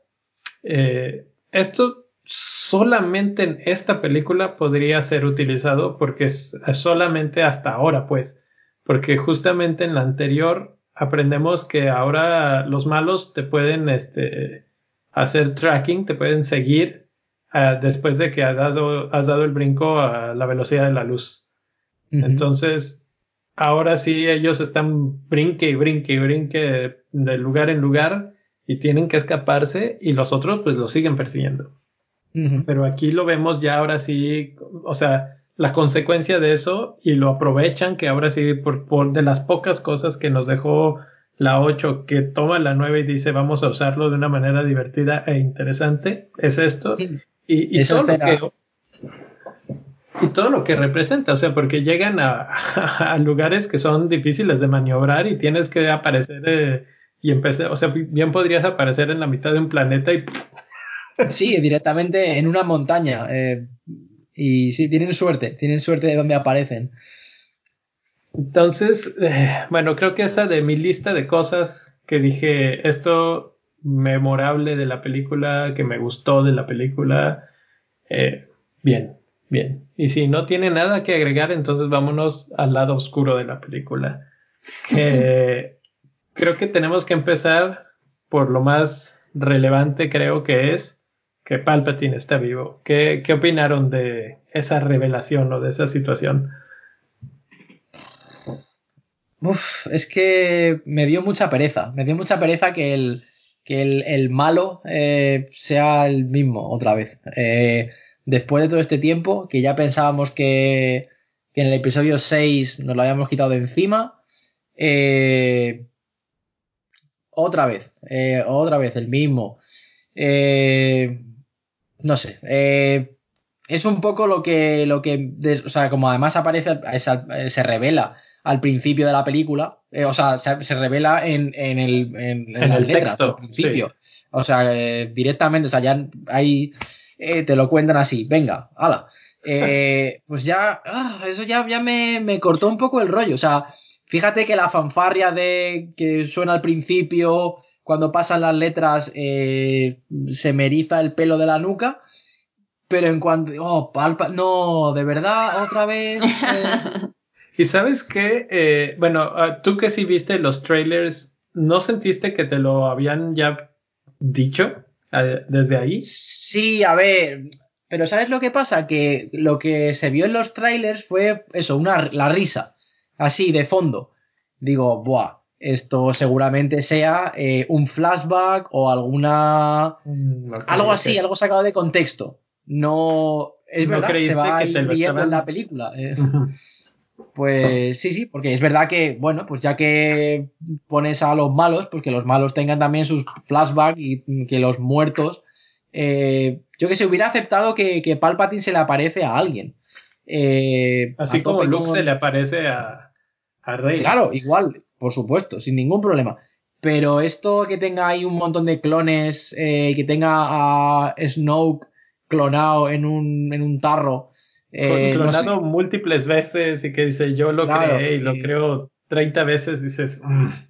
Que al final el que haya movido los hilos todo este tiempo para traer a Ben al lado oscuro sea Palpatine. No o sea, digamos que eh, tiras por, por, por, el suelo dos episodios de un, un malo eh, apareciendo ahí en plan dices, ¿quién será Snoke? Eh, ¿Por qué? Las cicatrices, no sé qué, tal. Eh, ¿Qué pasa con esto?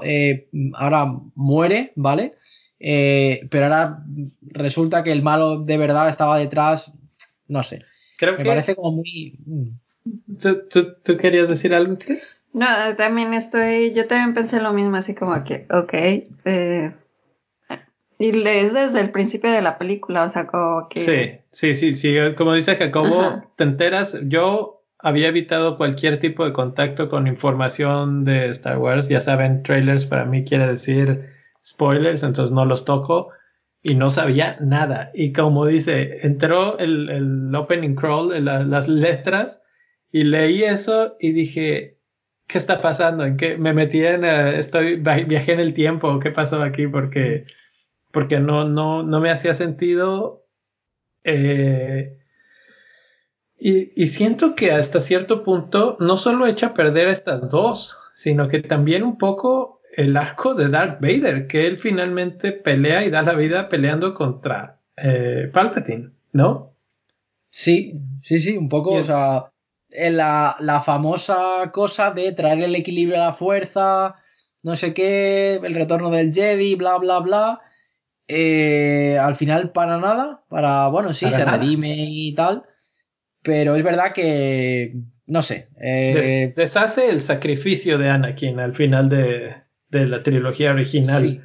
Que, eso a mí me pareció muy mal de esta, de esta historia. Ahora, entiendo que Ryan Johnson le dejó una bola curva muy difícil de batear al siguiente director al matarle al, a Snoke y decir, a ver cómo resuelves esta. Y este, yo me esperaba un poco más de creatividad en ese aspecto. Y hablábamos hace rato de fanservice, creo que es parte de eso. O sea, ¿a quién pongo que los fans reconozcan, que los fans ya identifiquen con la maldad absoluta?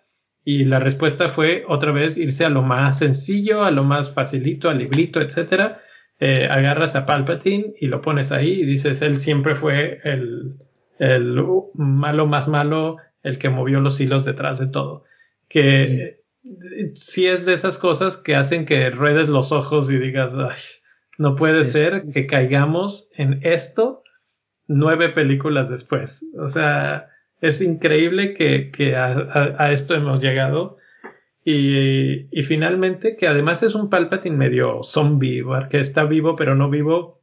El aspecto de que reviva, eh, creo que sí he, leído algunos este, comentarios en otros lados que dicen que no es, eh, no está fuera de, de, lugar, digamos, que sí se ha mencionado en otros episodios que la, el lado oscuro, que la fuerza en el lado oscuro puede tener ese efecto, digamos, de revivir. Incluso él lo menciona así de que he muerto antes, una cosa así. Entonces, por ese lado digo, está bien, pero el problema es que, que no hayan tenido más que ese recurso. Incluso era la no oportunidad. imaginación, no hayan tenido imaginación o el valor de decir, eh, pues mira, tenemos este papelón aquí que no sabemos qué hacer, pues venga, a, a echarle imaginación. A ver qué se os ocurre y es que habíamos hablado hace poquito de Kylo Ren y de su arco, etcétera. A mí la verdad es que Kylo Ren es un personaje que nunca me terminó de gustar. Siento que, que nunca estuvo cómodo con sí mismo, que nunca supieron acomodarlo, quisieron hacer a alguien especie, algo tipo Darth Vader y, nunca llegaron a, concretar ese, ese personaje estilo Darth Vader. A, a mí una como de las cosas que me hacen decir este es un ejemplo eh, puntual de cómo es que nunca había una consistencia en este personaje. Es su casco. En tres películas tiene tres looks diferentes con tres cascos diferentes. Todo el tiempo está cambiando, todo el tiempo que si con el eh, sin casco, con el puro cabello largo ahí, este flotando por en las batallas, que si con el primer casco con las cintas eh, como plateadas alrededor, en este con el casco como cuarteado, eh, basado un poco en el de Darth Vader. O sea, como que se me yo siempre sentí que él era un personaje que tenían que tener y que no supieron nunca qué hacer bien con él. Siempre estaba en el jaloneo entre si era bueno si era malo, y ese jaloneo lo mantuvo muy plano, muy sin chiste, y al final de la historia no sirvió mm, básicamente de nada. Kylo Ren solamente sirvió para revivir al rey en el minuto final. Y, para generar una tensión extraña y, darle un rival en las batallas con las espadas láser. Fuera de eso, nada. Y aquí, con la opción de no tener villano, él pudo haber sido el, más malo de todos. Agarrar y subir al trono absoluto y decir, ahora sin Snoke, yo soy el líder absoluto y vamos a hacer lo que yo quiera. ¿No mm. sucede? Pero entonces ahí qué hubiera pasado con Rey. No sé. Es, otra historia. Pero es una historia mucho más interesante en la que no recurres a, Palpatine. O sea, por el amor de Dios. Es, es algo utilizas a Kylo como líder supremo y eh, la caída de Rey al lado oscuro. Y, miras a ver por dónde acaba la historia. No sé, por decir algo que. Pero ahí siento pues yo que ya no sería tanto fanservice. A lo mejor ahí sí ya. No, eh, claro que no. La gente ya se hubiera como muy loca. Es nuevo. es, totalmente nuevo y a eso es a lo que me refiero. O sea, y no, estoy diciendo que eso es lo que tenían que hacer. Esa es una opción. Eso es una opción. Y como opciones habían muchas. Eh, tal vez eh, decir que Snoke ni siquiera era el malo malote, pero que su raza era. No lo sé. Hay demasiadas opciones que se me pueden ocurrir inmediatamente. Y mucho que siento que mejor es que, que tener a Palpatine de regreso así. Y a eso agrégale que la decisión bizarra de decir y Rey es su nieta. Eso para mm. mí es lo más inexplicable de toda esta trilogía. Porque, ¿cómo podemos explicar entonces que existían los papás de Rey y que vivieron, se podría imaginar uno, que una vida feliz y contentos, estaban por ahí, este, pues tuvieron hijos y de repente, que los ajá, así como que soy Palpatine y tú, no sé, no sabemos, es su hijo o su hija no lo sabemos, pero uno de los papás es este eh, el descendiente directo y le dice, veas tu vida, cásate, no hay problema, pero una vez que nace rey, ah, ahora sí, eh, pues te voy a matar y los mata. mata a los dos papás, incluyó, o sea, su hijo, ahí como que cero lógica. Y luego, una vez más, ok, si los mates porque algo especial tiene rey en estas tres películas nunca vemos a nadie persiguiendo a Rey, buscándola de forma de decir, esta es importante y los malos la necesitan muerta. ¿Sí? La tienen perseguida, digamos, pero como por parte de lo que es ella parte de la rebelión, pero no porque ella es una pieza fundamental de, de algo, ¿sí? Como lo hacen ver aquí. Aquí, aquí finalmente sí es este, algo fundamental porque es la nieta de, del malo malote y, y él le dice, ni siquiera quiero matarte, quiero que tú me mates. O sea, si ese es el plan maestro desde el minuto uno que he estado moviendo los hilos, es un plan pésimo. No, no tiene ningún sentido. Entonces, ahí es donde esta película por, por completo se desmorona para mí. Eh, no, no, pierde, pierde sentido, pierde coherencia y, pues destruye un poco lo que ya llevamos construido.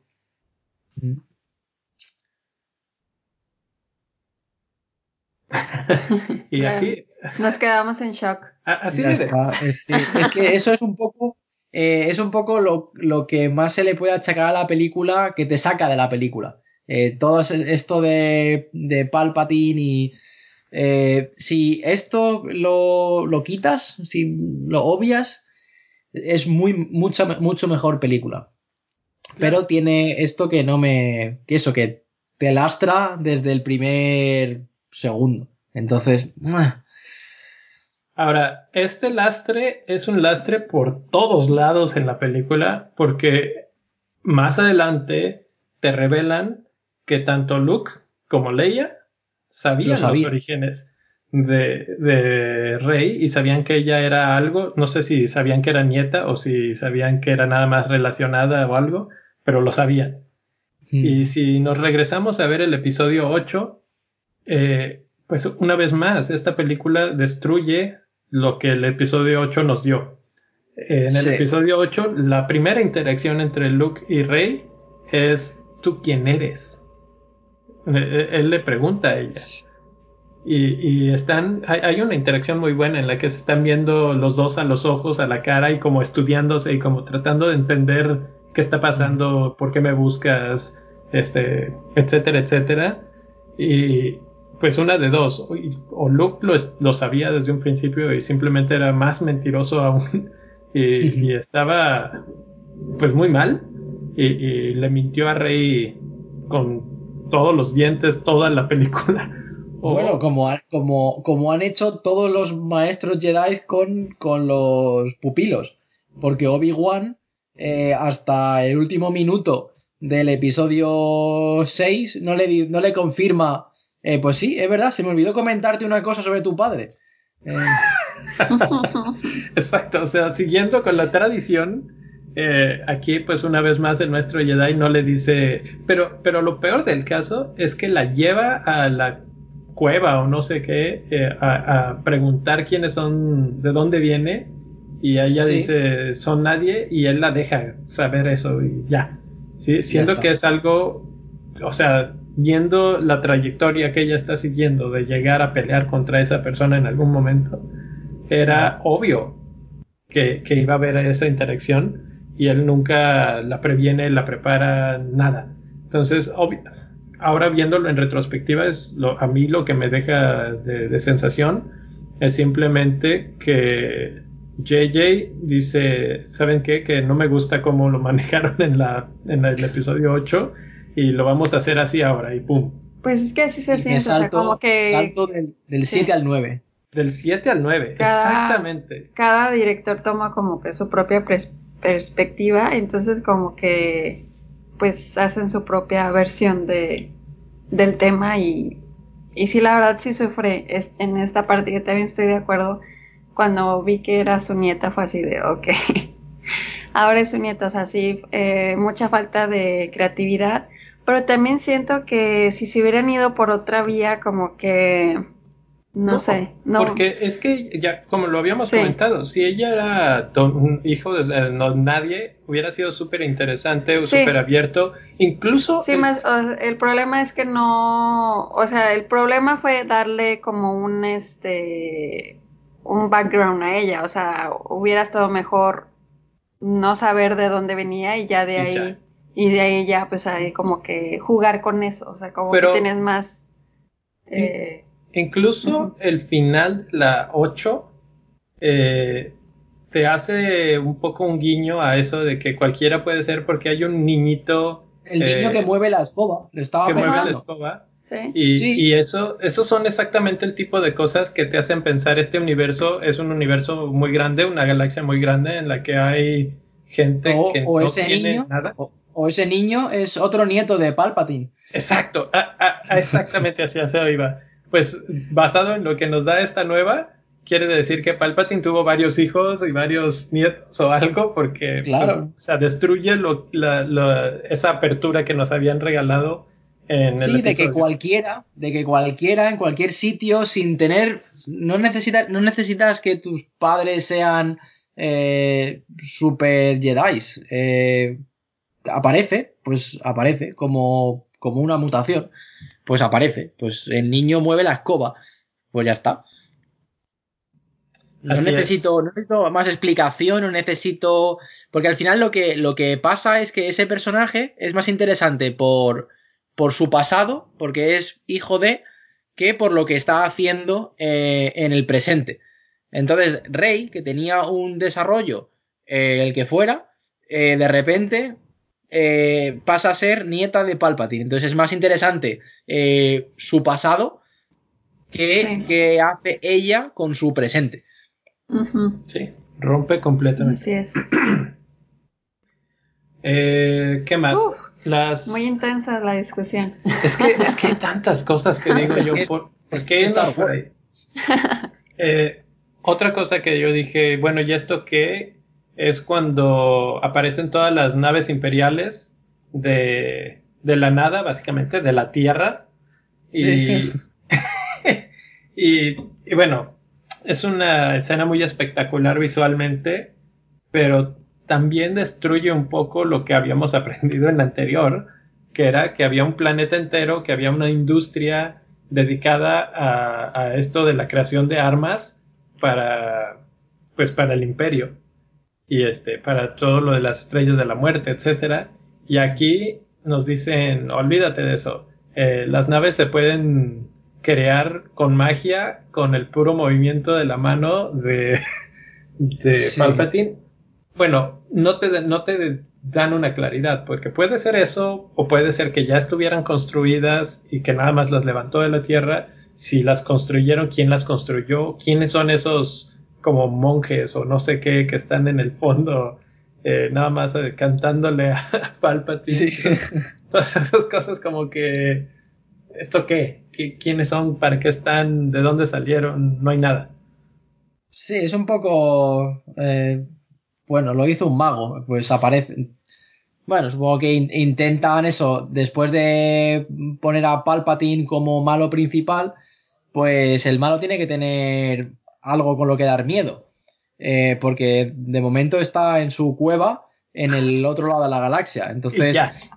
eh, pues el malo, por, por muy malo que sea, necesita pues una flota. Y le damos una flota gigantesca. ¿Y, Y, y quién tripula esa flota? ¿Dónde están los tripulantes? Nunca vemos por dentro de esas naves. Vemos una, la principal, tenemos una, sí. pero las demás no sabemos si tienen tripulación o si son nada más naves zombie.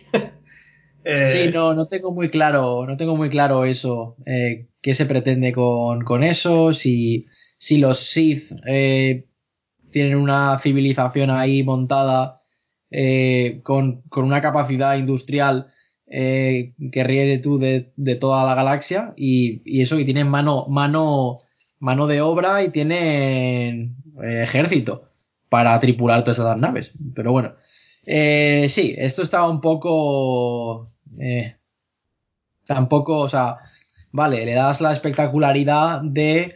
eh, bueno, pues eh, si en el episodio 7 eh, la, la estrella de la muerte planetoide esta es capaz de destruir un sistema estelar así, sin, sin parpadear, pues ahora vamos a llevar el terror a cada uno de los planetas de la galaxia.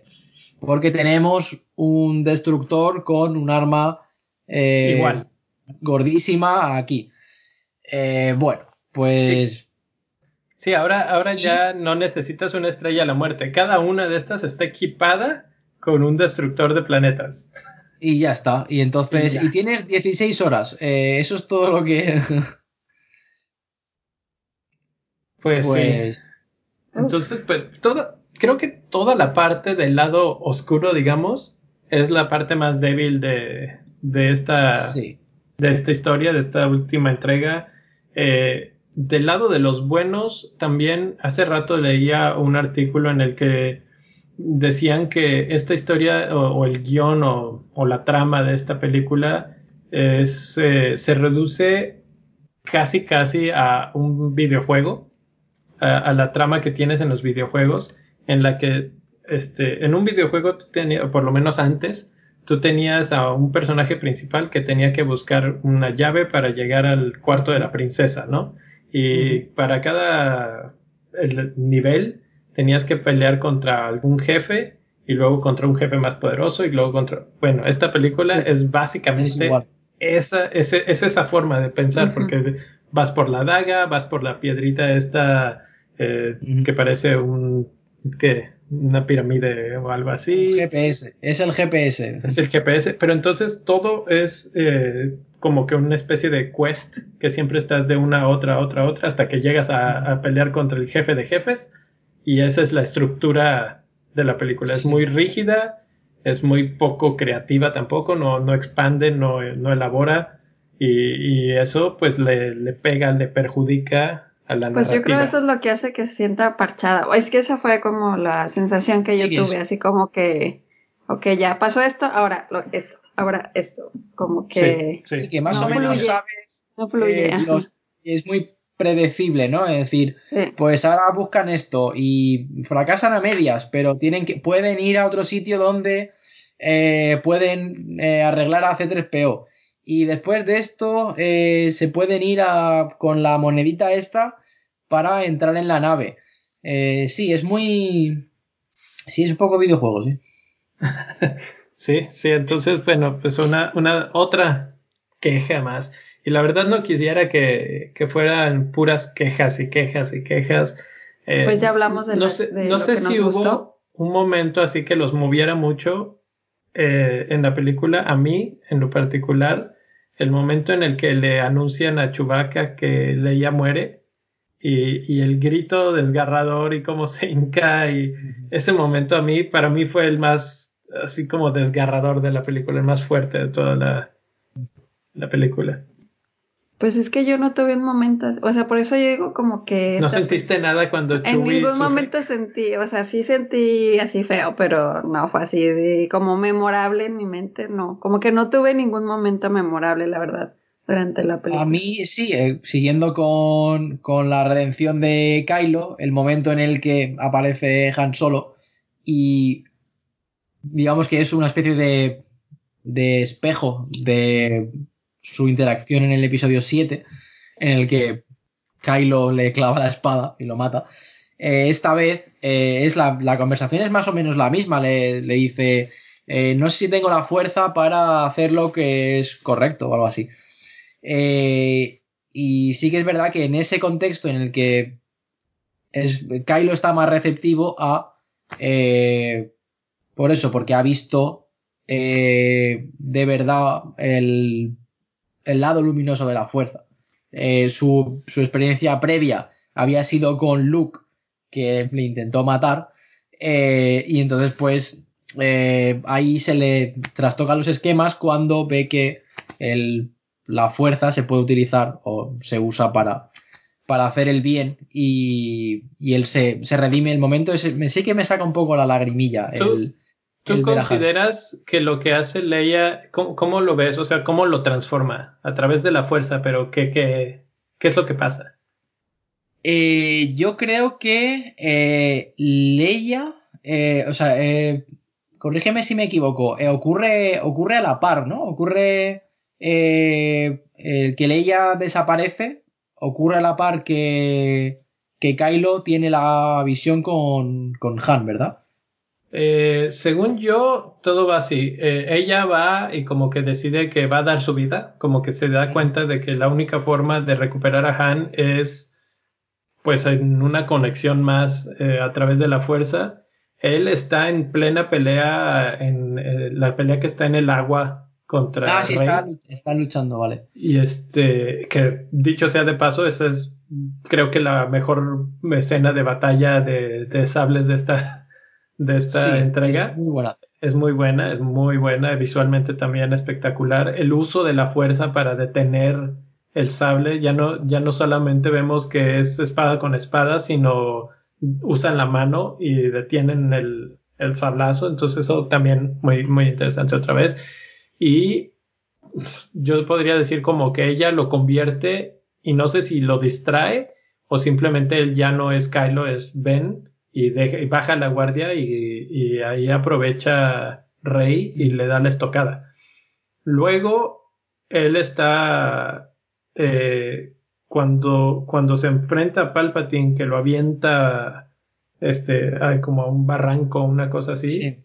Creo que ahí es cuando eh, habla con Han que siento, ay no sé, ahora que tú lo mencionas como una especie de escena espejo de, la, de cuando mata a su papá, yo, mi, mi, sentimiento original era, en esa escena debió de haber sido Leia, que esta, esta trilogía era acerca de la conexión madre-hijo, como era. Luke con, con Darth Vader. Aquí Leia era la que terminaba de convertirlo y de jalarlo al lado de la luz, y él uh -huh. se levantaba y llegaba y rescataba a, o, o, ayudaba o peleaba al lado de Rey. al final, al no tener a Carrie Fisher, pues le recurren al, al que sí está vivo, básicamente. Y no está mal, no está mal. Simplemente creo que hubiera sido todavía más fuerte. Eh, no, por supuesto. Narrativamente, si hubiera sido Leia la que, la que entrega ese, ese pues, speech con, con Kylo. Y ah, eso es otra cosa que no sé. Hay un poco también medio Disney el asunto de que el Rey hace lo que hace, pelea, eh, muere y finalmente el príncipe salva a la princesa. Así es. ¿No? O sea, después de que nos habían dado una heroína toda la película, pues no, sí necesitamos al príncipe que le diera el beso, entre comillas, que en este caso el beso fue darle toda la fuerza y dar la vida, pero pues rescató a la princesa. Y como que una vez más, así como que dije, yo nada más bajé la cabeza, así como... Mm, ¿Por qué, no? Lo, hemos hecho de nuevo. Aquí estamos, 2019 y haciéndolo todavía. Sí. Entonces,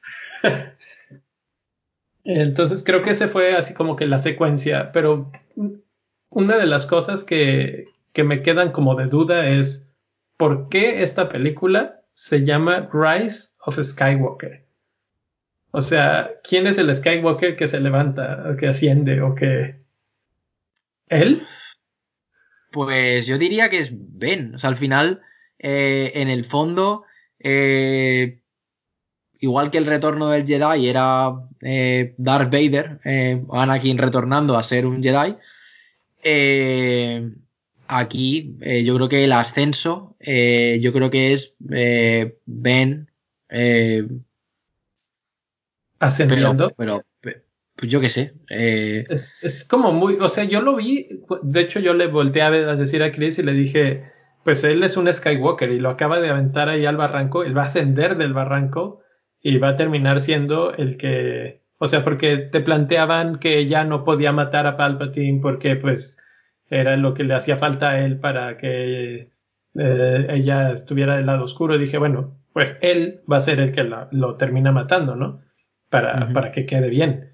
Eh, al final tampoco hacen eso, pero él pues se levanta. No, no sé, como que yo en ese momento dije, bueno, y entonces, ¿por qué el nombre? O sea, no, no tiene lógica con lo que acabo de ver. La otra interpretación es que ella al final se autonombra, se, se adopta con el nombre de Skywalker. Entonces no sé si por ahí va la idea. No tengo, no tengo ni idea. O sea, lo que, lo que sí que sabemos es que los dos Skywalker que quedaban eh, vivos, los dos se fusionan con la fuerza. Leia y, Ben, los dos eh, caput. Y, y no sé, eh, no sé qué más interpretar del ascenso de Skywalker en, esta, en esta película. No, no, sé, no sé por dónde van los tiros. Bueno, pues creo que ya le hemos dado de palos hasta la muerte a esta, película. Pero, pero, habrá que darle, pero habrá que darle estrellitas, ¿no? Claro, claro. Ahora vamos ya al veredicto final y vamos otra vez a empezar con las damas. Chris. a ver, yo les doy el paso a ustedes. Ah, ah quiero irlo primero. bueno, si quieren, entonces empiezo yo para cambiar completamente. Empieza. Venga, Empieza. Dado que eh, mi primer adjetivo de esta película fue que sí fue divertida, sí tuve, sí pasé un buen rato, sí me comí mis buenas palomitas con salsa y se acabaron, de hecho, hasta el último, hasta la última palomita, no, no duraron ni media película. Me pasé un buen rato, eh, con todo y todos los problemas que tiene, creo que no es la peor película de esta trilogía. Creo que para mí la peor es la uno de estas, o sea, la siete. La siete eh, por lo que ya comentamos, de que, de que realmente está muy atada, muy esclava de, de la 4, de la trilogía original. Está poquito menos, pero también está atada, entonces esta queda en segundo lugar, siendo el episodio 8 para mí la, mi favorita. Y, y ya habiendo dicho tanto rollo, 3.5 estrellas para esta, esta película. Pues eh, yo... Eh, ¿Qué le voy a dar yo? Pues yo, creo que... Bueno, joder, es que, claro, me puedo poner muy exquisito y decir, no, bueno, porque 3.25. Eh, no sé, o sea, yo la sensación que con la que salí del cine es que. Bueno, pues ya está, se ha acabado otra trilogía. Eh, me voy con eso. el episodio 8 sí que es verdad que, que, rompe los esquemas y eso siempre es una cosa que, que yo valoro mucho cuando en el cine me, me zarandean y me, me, dan otra cosa a la que estamos acostumbrados. Y en esta, pues, nos han dado un poco más de lo mismo. Eh, le voy a dar también 3.5 estrellas. Chris, ya nada más quedas tú. Sí, de hecho yo también le voy a dar 3.5.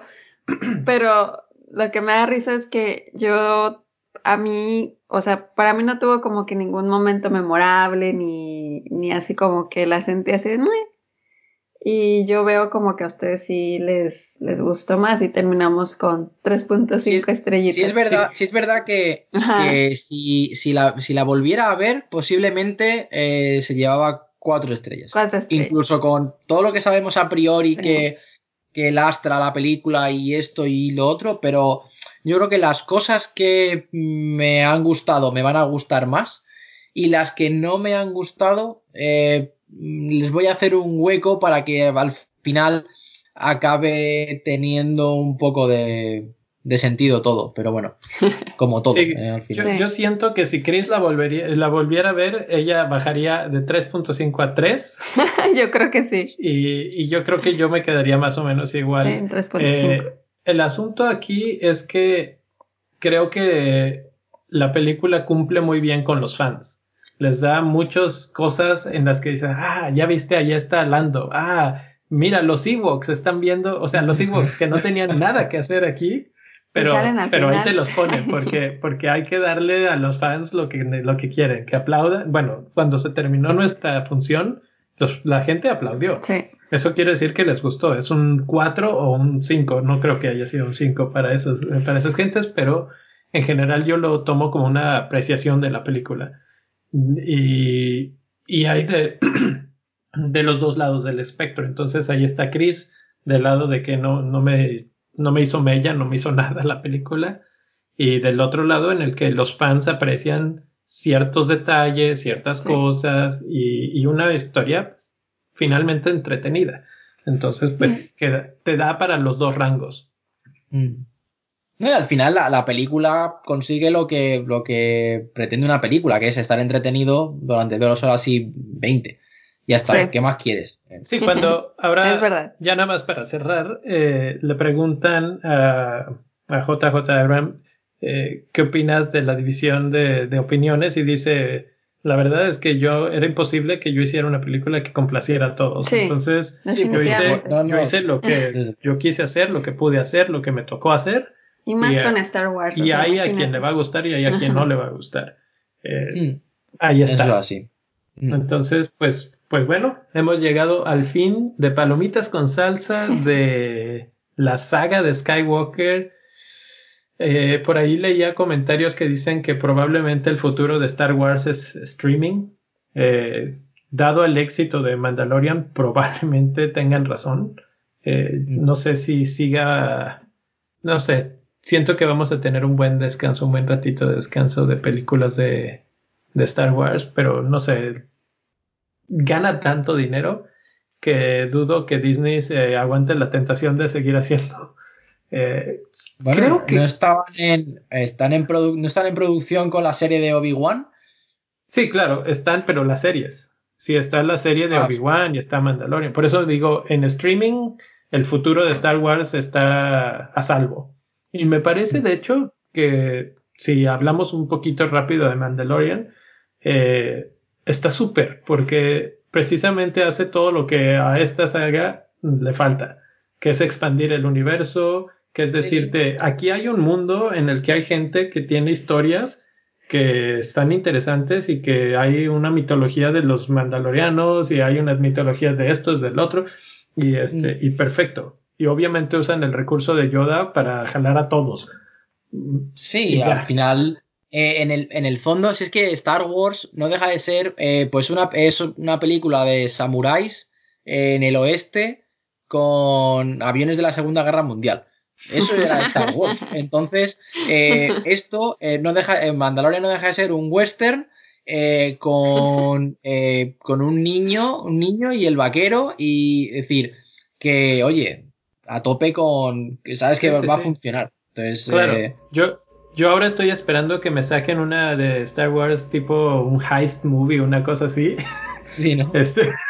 Bueno, tienes pues solo. Eh, solo es eso que tú buscas. Bueno, sí, aunque esa no me gustó tanto. Una mejor que solo. Vamos. Eh, pero sí, es verdad que, que, con las series tienen más tiempo para desarrollar historias o contarte movidas. Pero al final son ocho episodios de 45 minutos que se nota. Sí, sí. Bueno, pues muchas gracias a Jacobo por acompañarnos en esta en este episodio. Así es, es un gusto siempre tenerte por aquí. el placer es mío siempre. y que espero que regresemos otra vez a hablar ahora de, por pues, supuesto, de siempre, siempre, va a haber un buen pretexto para por siempre hay una excusa, siempre hay, una, siempre hay algo en el cine para ver, o sea que Y pues acuérdense de suscribirse al podcast, nos pueden encontrar en Spotify, Google Play, iTunes, SoundCloud y o, en, cualquier app de podcast. Y acuérdense de seguirnos en redes sociales, en Twitter y en Instagram.